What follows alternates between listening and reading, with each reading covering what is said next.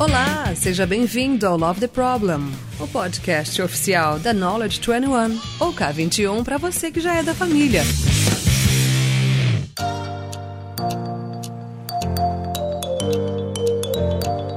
Fala pessoal, tudo bem? Aqui é o Magno de Santana. Vocês já devem ter me ouvido como entrevistado do Love the Problem e essa é minha primeira vez como host. E nada mais, nada menos do que Talita, uma pessoa especial que eu, uma amiga que eu adquiri nos últimos anos, uma pessoa que eu admiro muito e é uma honra para mim estar conversando aqui numa, na minha primeira vez como host do Love the Problem. Talita, seja muito bem-vinda ao Love the Problem. Espero que você esteja bem sentindo bem. E pra gente já começar, fale um pouquinho sobre você, Talita. Quem é você? Da onde veio? O que faz? Vamos lá, Magno. Uma alegria para mim, né? Uma honra poder participar aqui, compartilhar com você e com todo mundo, né? Um pouco do, do que eu aprendi ao longo da minha carreira. Bom, eu tenho 18 anos no mercado financeiro, né? Hoje eu tenho 35 anos. Sempre trabalhei no mercado financeiro e eu comecei a minha carreira bem na operação mesmo de mercado financeiro. Sempre trabalhei em bancos, né? Comecei como como estagiária de rede de agências, então eu ficava com o colete na porta do, do banco, ajudando as pessoas, né, a fazer suas transações no caixa eletrônico, direcionando as pessoas ali dentro da agência. Fiquei mais ou menos uns cinco anos trabalhando na rede de agências, evoluí dentro dos cargos da agência, né, trabalhei como caixa, depois trabalhei como assistente de gerente em um determinado momento ali da minha carreira, eu entendi que precisava alçar novos voos, aprender novas coisas e decidi fazer uma mudança para uma área, para a área corporativa, né, dentro, dentro dentro da, da instituição. Nesse momento, eu fui para o Unibanco, que depois virou Itaú, é, e aí eu entrei no, no produto cartão de crédito, que é onde eu tô até hoje, já tô há 13, quase 14 anos aí dentro dessa agenda de cartão de crédito. E trabalhando com cartão de crédito, eu, eu passei, acho que por quase todas as funções que a gente tem dentro de, um, de uma cadeira ali do, do produto cartão, né? Então, trabalhei toda a agenda de vendas, operações, riscos, engajamento de cliente, retenção, é, experiência como um todo, proposta de valor, prateleira de produto, né? Então,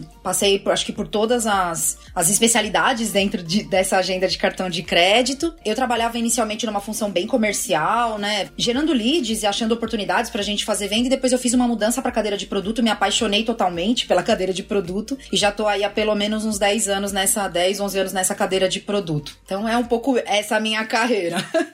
Muito bom, Thalita. Que experiência, sensacional. E hoje eu tô na XP, né? Hoje você tá na XP? Tô, tô na XP, na função de Senior Product Manager. Tô a recém-chegada, tô completando três meses aqui na XP. Muito bom, muito bom.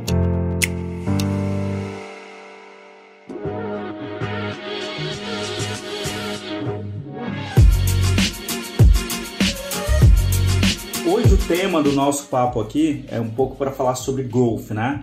E principalmente growth numa fintech. E aí, Talita, qual a importância de uma empresa falar sobre growth, ou ter estrutura de growth dentro dela? Magno, acho que existem para mim duas grandes funções, né? A gente tem o Product Manager e a gente tem o Growth Product Manager, e eu acho importante dizer qual é a diferença entre eles. Quando a gente pensa no, no, cara que faz a função de. na pessoa que faz a função de product manager, ela tá olhando sempre o longo prazo do produto. O que quer dizer isso? Ela quer entender quais são as profundas necessidades do cliente e ela faz isso através de processos de discovery e ela traça o plano de como o meu produto vai resolver aquele problema do meu cliente. Quando a gente fala do Growth Product Manager, ele tem um papel complementar ao Product Manager. Ele trabalha com um objetivo, eu, eu digo que é um pouco mais de curto prazo, que é Ok, nós temos um produto, mas como esse produto chega até os meus clientes? Como eu consigo mostrar que o meu produto é o produto que vai resolver o problema, a necessidade que o cliente tem. Além disso, o Growth Product Manager ele tem um papel importantíssimo de olhar para o DRE, né, para a demonstração de resultados da empresa e para os indicadores e entender quais são as alavancas, onde ele tem que mexer para que cada vez mais a gente obtenha resultado financeiro de um produto. Né? Então eu acho que ele, eles são cadeiras, né, funções que são complementares. Um sempre pensando no longo prazo, em como a gente resolve da melhor maneira possível o problema do cliente, e o outro é fazendo, não vou dizer que é o dia a dia, mas é a estratégia de curto prazo. Ok, como é que eu faço para que isso então traga resultados? Muito bom, Talita. Eu, eu ouvi outro dia, outro dia, alguns anos, né, de um CEO depois de um ano e meio, dois anos, é, com uma estrutura enorme de produto, né? O pessoal estava desenvolvendo um produto ali.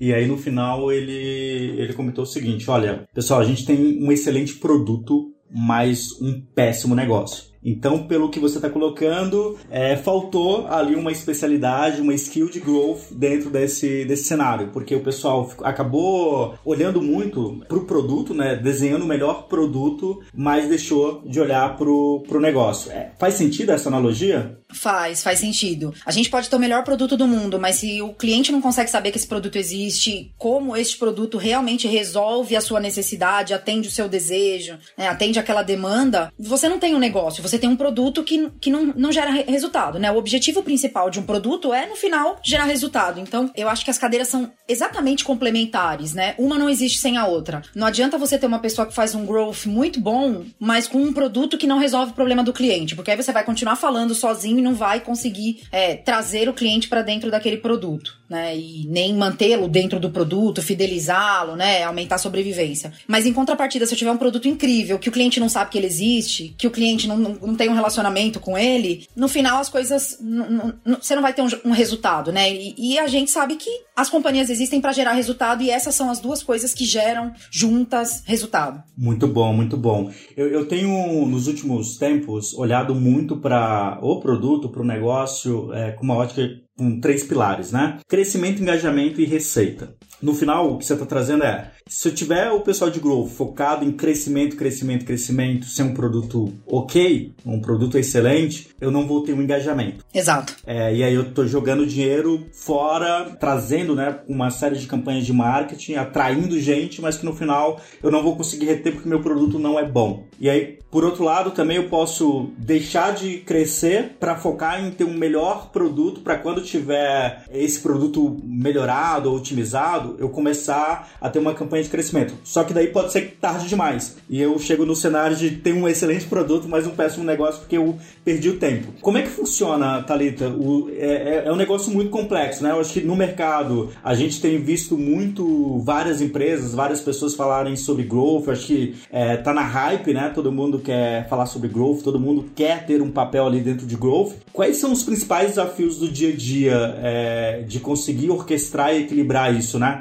Crescimento, engajamento e receita para você ter produto que os clientes querem, que tem engajamento e ao mesmo tempo ter um negócio sustentável? Acho que primeiro de tudo, Magna, é entender qual é o objetivo primário do, do, do growth. Queremos gerar receita? Ou sim, queremos gerar receita, mas como companhia aceitamos fazer um investimento financeiro no curto prazo para ter receita depois. É, acho que a primeira coisa é ter muita clareza desses objetivos. E aí, tendo muita clareza desses objetivos, acho que o segundo aspecto muito importante é definir bons indicadores de sucesso. É, sem esses indicadores, você nunca vai saber no growth se você tá indo para o caminho certo ou tá indo para o caminho errado. E eu acho que aqui eu, eu digo que a gente tem dois níveis níveis de indicadores, tá? A gente tem os indicadores-chave do negócio e eu acho que tem os indicadores que dão a temperatura do dia a dia. Então você tem talvez alguns indicadores-chave que são de, que, de acompanhamento mais contínuo, mas não temperatura todo dia, sabe? Aquele indicador que você fala, se isso aqui der errado, é um sinal rápido para eu reagir, né? Às vezes depende de um pouco mais de estudo, mais profundidade, às vezes até depende um pouco mais de resposta. Então, é importante você também, além de ter bons indicadores, ter bons indicadores nos dois níveis. Indicadores indicadores de sucesso que vão atingir o grande objetivo da empresa e os indicadores de temperatura no dia a dia. Então, usando o meu exemplo, né, de cartão de crédito, nem sei se eu posso trazer esse exemplo, mas acho importante para compartilhar com todo mundo, né? É, se eu tenho um grande objetivo que é ser o quinto lugar de market share dentro do meu mercado, esse é um indicador de sucesso, mas o market share ele tem um tempo de resposta maior. Eu tenho indicadores de curto prazo que me dão a temperatura, que são o quanto eu tô vendendo, o quanto quanto o cliente está gastando no cartão, é, o volume de clientes que cancela o cartão. É, esses são indicadores que eu consigo acompanhar no dia a dia e falar, tô indo bem ou tô indo mal. E se esse indicador cai, eu já sei que tem alguma coisa errada e que naturalmente eu não vou acompanhar o indicador macro que eu quero atingir de market share, né? De ah, 5 pontos percentuais de market share, 3 pontos percentuais de market share. Então é importante você de novo, ter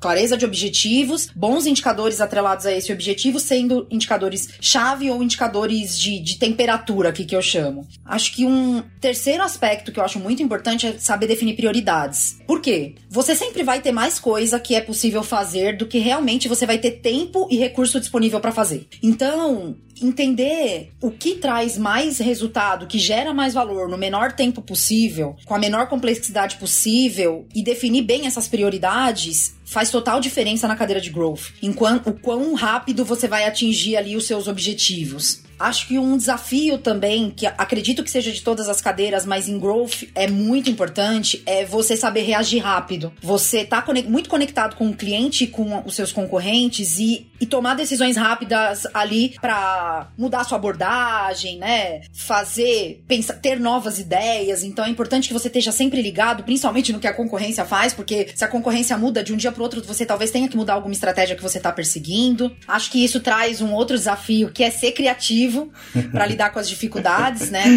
ou achar novas formas de, de, chegar até o cliente, porque dificuldades vão existir ao longo do processo. Às vezes você não vai ter o melhor canal, às vezes você não vai ter a melhor comunicação, às vezes você não vai estar com a operação tão no nível que você gostaria de estar, mas é importante que você saiba reagir rápido, que você saiba driblar essas dificuldades. Acho que o, um outro desafio e que é inerente a essa cadeira também é ser a voz do cliente e da operação dentro da companhia. A pessoa de growth é a pessoa que está mais perto da sua operação. E aqui eu falo de, de tanto operações onde a gente tem humanos envolvidos, quanto operações é, onde são, que são feitas por máquina saber traduzir as respostas da sua operação e as dores da sua operação e trazer isso para dentro da empresa e retroalimentar a construção de produto e a evolução do negócio é muito importante. Então esse é um desafio, né? Ser a voz do cliente na companhia. Outro desafio é ter capacidade de influenciar, porque naturalmente você vai estar tá lidando com muitos stakeholders diferentes, stakeholders internos com um objetivo, às vezes stakeholders externos de operação com outros objetivos e que você tenha que casar as informações. É importante você saber influenciar, porque você vai ter que trazer a voz da, do cliente e da operação para dentro da companhia. Mas como isso se traduz no dia a dia na companhia, no grande, no objetivo de longo prazo da companhia? Então, é importante ter condição de influenciar áreas, influenciar pessoas. Talita, então, cara, anotei várias coisas aqui. Rotina é, é o que growth não tem, pelo que você colocou, né? Porque primeiro eu preciso ter muito claro qual, quais são os meus é, KPIs, né? Os meus objetivos os in, indicadores-chave, quais são as minhas métricas ali de temperatura, e quando você fala que é do dia a dia, é dia a dia mesmo, pelo que eu entendi, não é tipo, a cada semana, a cada 15 dias, é todo dia eu preciso acompanhar isso. Exato, todo dia. E dentro disso, pode ser que, cara, meu concorrente lançou alguma coisa, alguma promoção, alguma feature que é, tá levando parte desse meu crescimento aqui para eles. E eu preciso reagir rápido, que nem sempre depende só de growth, só de uma pessoa, depende de toda uma estrutura estruturas, stakeholders, operação, time de produto, etc. É realmente algo alucinante, né? É, e você trouxe até uma questão de ter pensamento criativo, porque, assim, se acorda, a única certeza que você deve ter é que, cara, é, as coisas vão mudar e você precisa reagir rápido, né? Exato. Tem que estar muito aberto à mudança, muito aberto a testar coisas diferentes, né? Então, e é isso. Se você acorda e você não sabe se a decisão que você tomou ontem ainda hoje vai se manter. Por isso é importante estar muito conectado, acompanhar os indicadores para você ter, saber quando a sua decisão precisa ser alterada rapidamente. Muito bom, muito bom. E de, dentro disso, Talita, então quais seriam os bons, é, os bons ou os aspectos importantes para a gente definir ou desenvolver um bom processo de growth, né? É, porque de um lado eu preciso ser super ágil e adaptável a qualquer mudança, mas também eu não posso ser caótico. Eu preciso ter minimamente algum tipo de organização. Como é que é isso? Como é que eu equilibro esses aspectos, né? Sim, acho que é importantíssimo ter constância, né, Magno? Até porque, de novo, ainda que seu concorrente mude drasticamente, que você tenha que fazer uma mudança 180 graus ali no que você tem falado, isso não pode ser incoerente no, do ponto de vista do cliente, né? Então, é muito importante que, que você equilibre as duas coisas, que você fale, ok, isso aqui eu acredito que é um impacto momentâneo, é um impacto de longo prazo, eu preciso mudar realmente drasticamente a minha a minha estratégia ou não. Isso aqui acredito que é um impacto de curto prazo, vai ser, né, ah, algo promocional, vai mudar aqui. Então, se eu fizer uma promoção rápida, alguma coisa, eu respondo rápido, né? Acho que uma coisa que eu acredito que é muito importante, você tem que ter um funil claro. Você tem que saber, dentro do seu funil ali, até o, o, cara, o cliente chegar a atender o seu objetivo, onde é que tem torneira vazando, sabe? Se você não conhece ali a sua operação no detalhe, se você não conhece os indicadores do seu funil e, e quais são os problemas que o seu funil tem, você vai ter muito mais dificuldade de saber qual é a reação que você pode tomar, qual é a, é, é a condição de contorno que você tem. Então, é importantíssimo também conhecer tudo isso, sabe? Quando você conhece a sua operação, você sabe exatamente qual é a agilidade que você tem, até onde você pode ir, não só de velocidade, mas financeiramente falando, né, em questão de investimento. Você vai ter custo aqui para cre crescer. Onde você vai fazer o seu melhor investimento? Então é importante que você também entenda os custos com bastante profundidade da sua, da sua operação, qual é o custo permissivo da sua operação, seja em qualquer uma das linhas, né, para estimular faturamento, seja para conquistar clientes. N não sei se eu respondi tua dúvida, mas Claro, claro. E, e, tem, tem esse aspecto do funil, né? Do, é, essas torneiras vazando, balde furado, que é, é uma teoria muito antiga, mas que na prática eu nunca vi as empresas olhando para isso de forma realmente madura, né? Tomando decisões, olhando para esse funil do negócio. O que, que é comum é, eu perceber em algumas empresas? Você tem um, uma grande ambição de crescimento do seu negócio, de lançamento de produto, mas no final essas métricas de negócio elas ficam todas muito nebulosas, onde cada time tem o teu, cada departamento tem o teu, e no final eu não tenho uma visão realmente de como é que está o funil do meu negócio. E eu queria saber, Thalita, tipo, obviamente dentro da sua experiência você deve ter já é, identificado, né? É, empresas que realmente conseguem ter esse funil de forma muito clara e empresas que acabam não ou dando valor ou não tendo tempo suficiente para olhar para isso. Qual a diferença quando realmente uma empresa,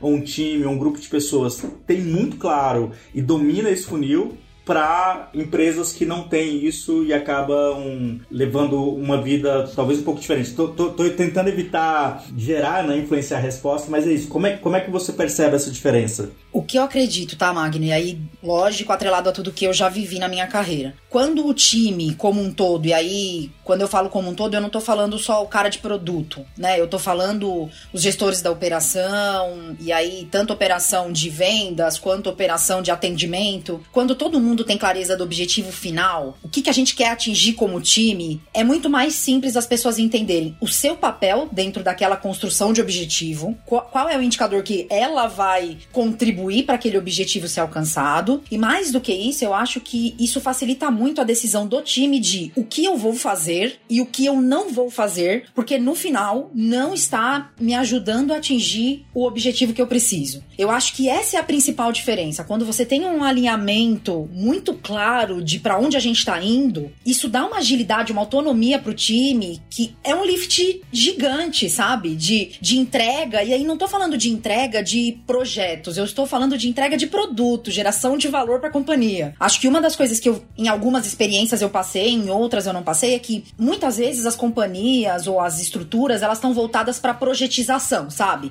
Ah, eu entreguei esse projeto, aí todo mundo bate palma, fica feliz. E no final, ok, mas o quanto esse projeto realmente está trazendo para o grande objetivo que nesse negócio quero atingir? E aí muitas vezes você vê uma série de iniciativas que são entregues e que não trazem nenhum valor, não trazem nenhum resultado, às vezes até trazem resultados resultados contrários ao que a companhia realmente busca. Muito bom, muito bom. Então eu acho que esse alinhamento ele é, ele é uma condição básica para que o resultado venha mesmo e que venha com rapidez. E isso é, é muito engraçado, porque assim, a gente volta a falar sobre projeto versus produto, né? E duas coisas que você tem repetido bastante aqui é sobre a importância da clareza dos objetivos e a importância de a tomada de decisão estar conectada com esse objetivo claro, né? Então, no final, se eu não tenho clareza de objetivo, geralmente eu vou pro projeto, que a quantidade de coisas que eu entrego é super importante. Quando eu faço o dever de casa de deixar realmente esse objetivo muito mais claro, compartilhado,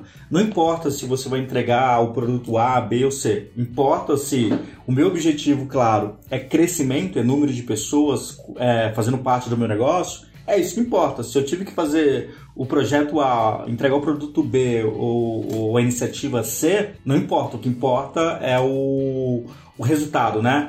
O, o, o outcome e não o output. Exato. Eu acho que existe uma dificuldade ainda no dia a dia, em, muitas, em muitos locais, de entender que o projeto, a iniciativa, ela é o como eu vou entregar aquele objetivo. Ela não tem que ser o objetivo. O objetivo é o resultado de negócio. Se você, como você falou, se você vai, eu quero trazer mais clientes para minha base. Se eu vou trazer novos produtos para isso, se eu vou fazer 100 comunicações para isso, se eu vou abrir 10 canais para isso, isso é o como é o como. E isso varia de acordo com tudo isso que eu te falei: indicadores de temperatura, reação de concorrência. É, a gente não pode se apaixonar pelo como. Porque se a gente se apaixona pelo como, a gente esquece do objetivo macro e às vezes a gente constrói um como lindo e que não vai trazer nenhum resultado. Então, eu, eu, sinto que muitas vezes, não é sempre, lógico, eu já tive experiências de passar por essa situação de estarmos focados no como e não no objetivo, e, e também tô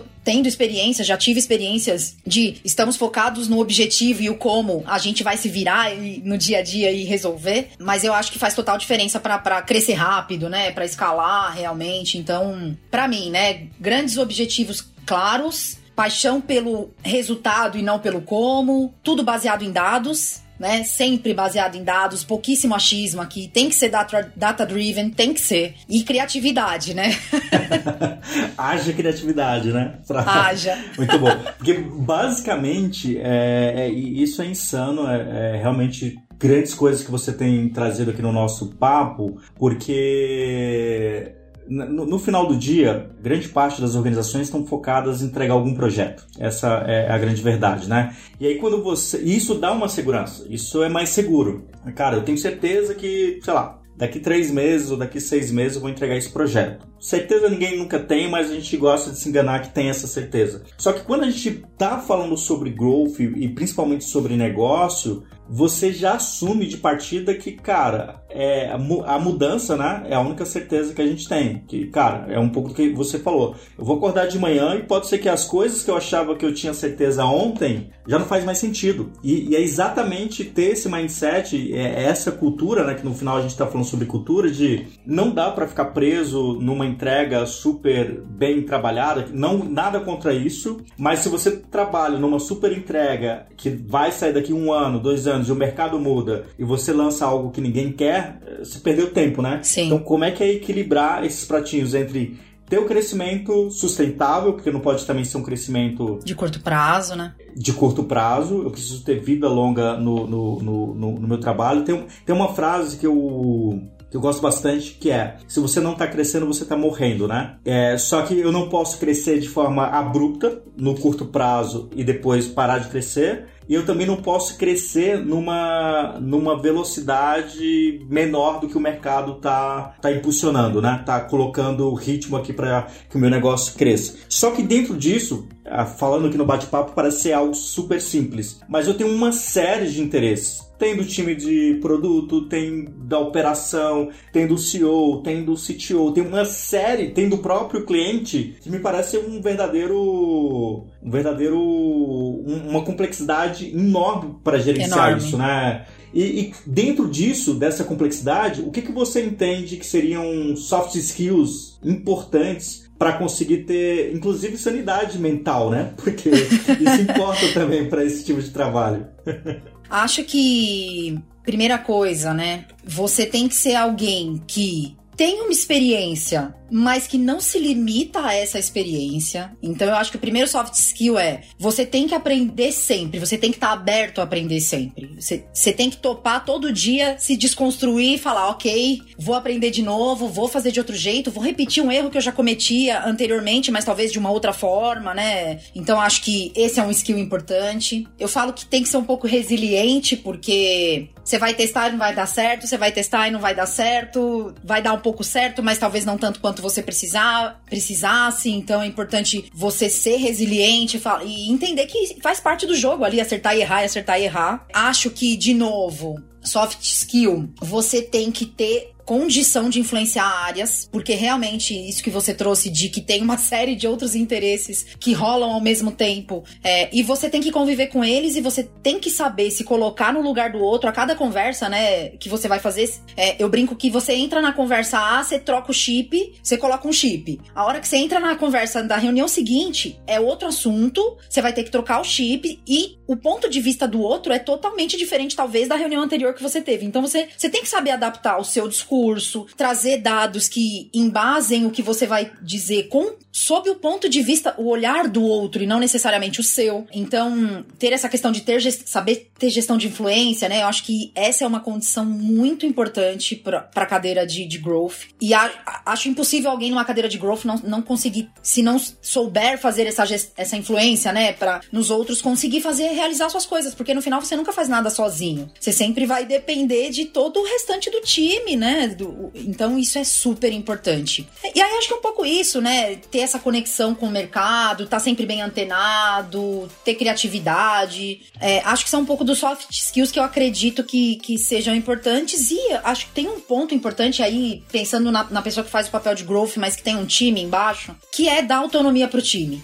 Né, que é preparar o seu time para tomar as melhores decisões, porque exatamente como eu disse que todo dia vai mudar, você nunca vai conseguir sozinho, individualmente ter todas as informações e ter as melhores informações. E isso o time consegue. Um grupo de pessoas diversas, com experiências diversas, é, crenças diversas, vai trazer essa completude de visão que vai fazer com que o growth aconteça no melhor caminho, né? Eu acredito muito nisso.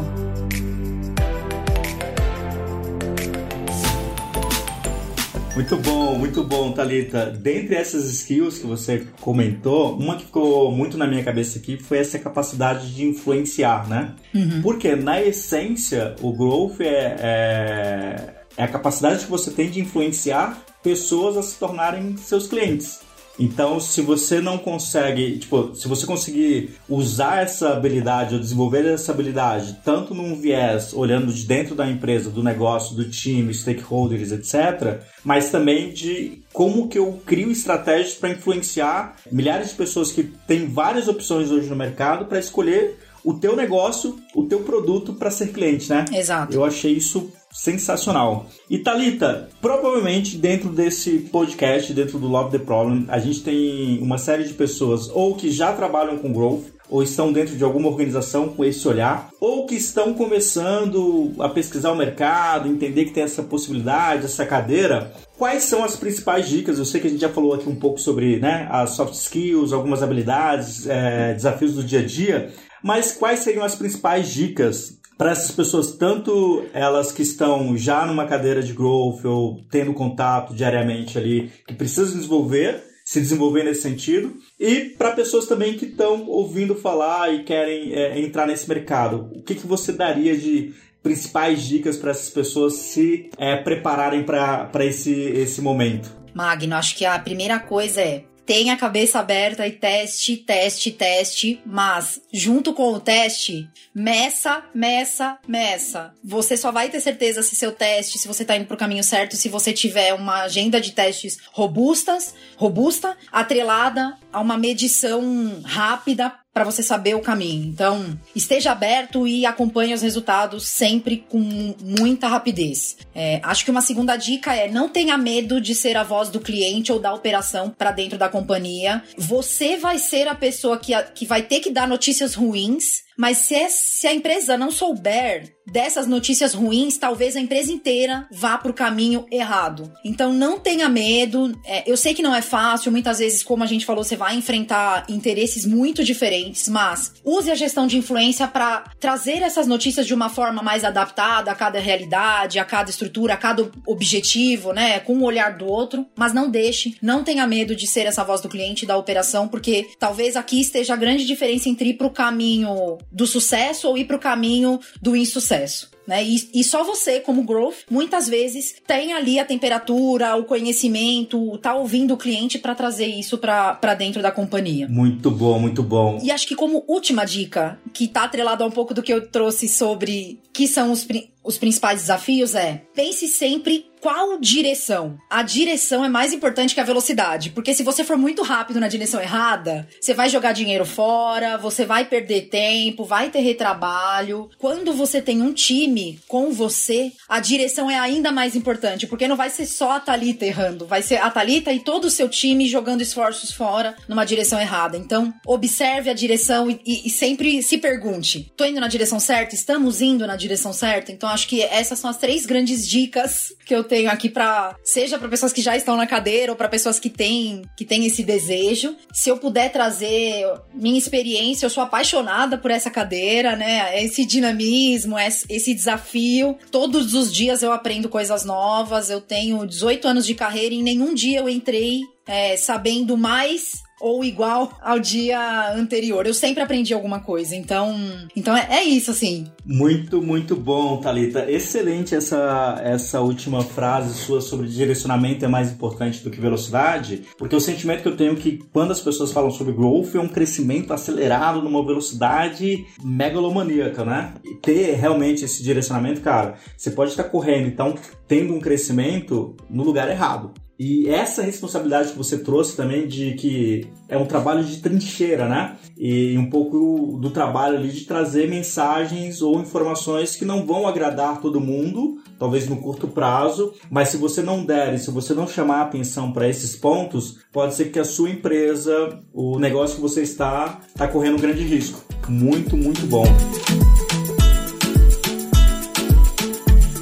Gente, Infelizmente, esse papo tá maravilhoso. A gente precisa acabar, né? Tem que ter um fim aqui. Eu queria, Talita, te agradecer enormemente de ter a oportunidade de estar aqui conversando com você, de, de dessa abertura tua também e da XP de possibilitar você estar aqui com a gente, compartilhando um pouco, né, do teu dia a dia, dos desafios que você tem. Então, só te agradecer enormemente é, ao pessoal que escuta o Love the Problem. Muito obrigado por estar aqui. Eu que agradeço de novo, Magno. Foi uma honra. Contem comigo sempre aqui, né? A gente troca experiências, eu trazendo um pouco do que eu aprendi, aprendo também, falando sobre tudo que eu vivi, ouvindo o que você traz também. Então acho que essa troca é muito rica e a gente tem a possibilidade de ser um profissional melhor quanto mais a gente trocar. Então contem comigo, foi uma alegria, uma honra poder estar aqui com vocês. Muito bom. Então, se você gostou desse episódio, deixa a gente saber. Corre aí nas nossas redes sociais, é, procura aí no LinkedIn, Instagram tal,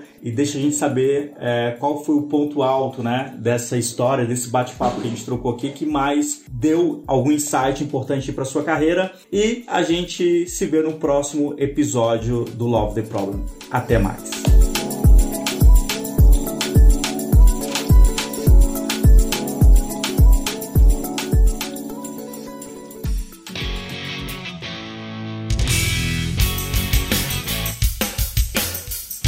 Você acabou de ouvir mais um episódio do Love the Problem. Esse podcast chega até você com o apoio da Knowledge 21. Confira mais um K21.com.br.